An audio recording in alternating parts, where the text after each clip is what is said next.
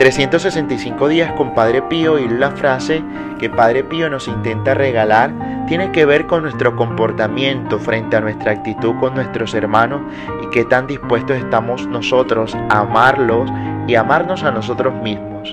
Una regla de vida continua que Jesús nos ha enseñado es no hacer a los demás lo que no queremos que nosotros recibir o que nosotros se nos haga.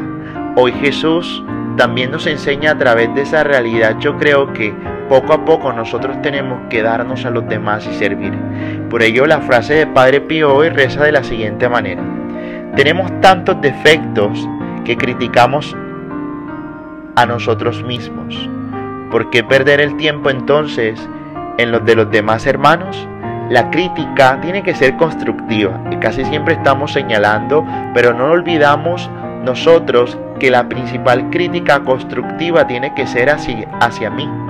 Aquella crítica que me enseña a crecer, a descubrir en mí las potestades, las acciones reales de Dios, lo que Dios ha querido atribuirme para no desfallecer, pero sobre todo dándome la firme intención de cada día ser mejor.